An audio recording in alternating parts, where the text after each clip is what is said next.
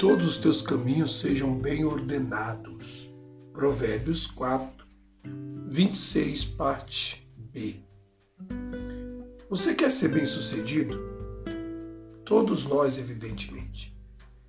Mas devemos prestar atenção ao seguinte: se não pensarmos bem antes de tomarmos qualquer decisão, jamais alcançaremos vitória. Porque uma coisa está ligada à outra, ou seja, o sucesso pressupõe planejamento. Os nossos caminhos precisam ser sempre muito bem planejados. Quando tomamos decisões sem pensar, deixando de planejar os passos que daremos ao percorrer do nosso caminho, passamos a ser guiados por emoções e pela opinião dos outros. Algumas passagens bíblicas confirmam isso. Provérbios 21, versículo 5, por exemplo, valoriza o planejamento.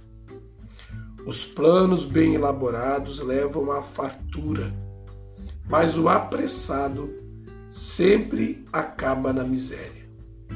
Na versão NVI. O que o texto bíblico quer dizer aqui? Que nós precisamos planejar nossas ações pois quem planeja constrói riquezas, mas quem é apressado acaba na miséria. Aonde você quer chegar? O que você quer ser? Como você pensa conseguir isso ou aquilo? Planeje sua vida, pois isso é algo essencial para aqueles que desejam ser bem-sucedidos.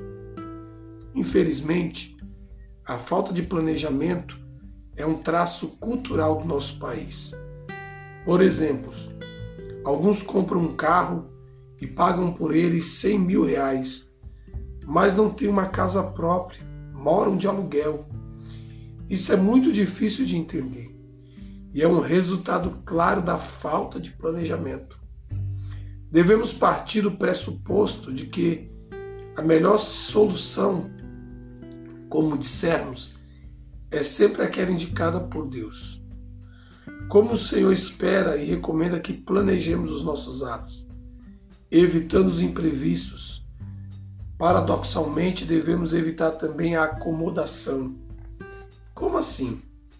A questão é que não podemos simplesmente esperar que Deus nos diga como resolver os nossos problemas.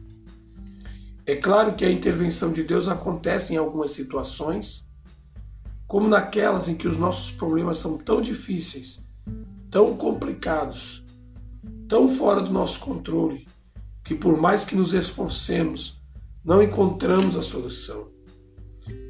Essa forma de intervenção de Deus em nossos problemas, a qual sempre esperamos que aconteça, é justamente a menos comum. Uma vez ou outra, o Senhor age diretamente no problema, a fim de resolvê-lo. Mas isso só acontece quando a dificuldade está além da capacidade da resolução do ser humano. Quanto Deus intervém, não existe nenhuma força capaz de detê-lo. De demônios a homens que se acham poderosos, nada fica de pé diante do poder de Deus. Uma porta aberta pelo Senhor não pode ser fechada por mais ninguém. Por isso, sua intervenção é, é definitiva não havendo como resistirmos a ela. Precisamos utilizar nossa inteligência e a nossa capacidade de raciocínio para considerar as vantagens e as desvantagens de cada situação, combinando as melhores características de cada solução para chegar à melhor forma de resolvermos o problema. E quando definimos qual solução preferimos, chega a hora de fazer uma última pergunta. Se eu optar por essa solução, conseguirei viver com os resultados que ela provocará? É necessário viver de forma que experimentemos fartura em função do planejamento que temos feito. Se planejarmos mal, sem inteligência, sem discernimento, de forma apressada, não seremos bem-sucedidos nunca. Que Deus em Cristo te abençoe.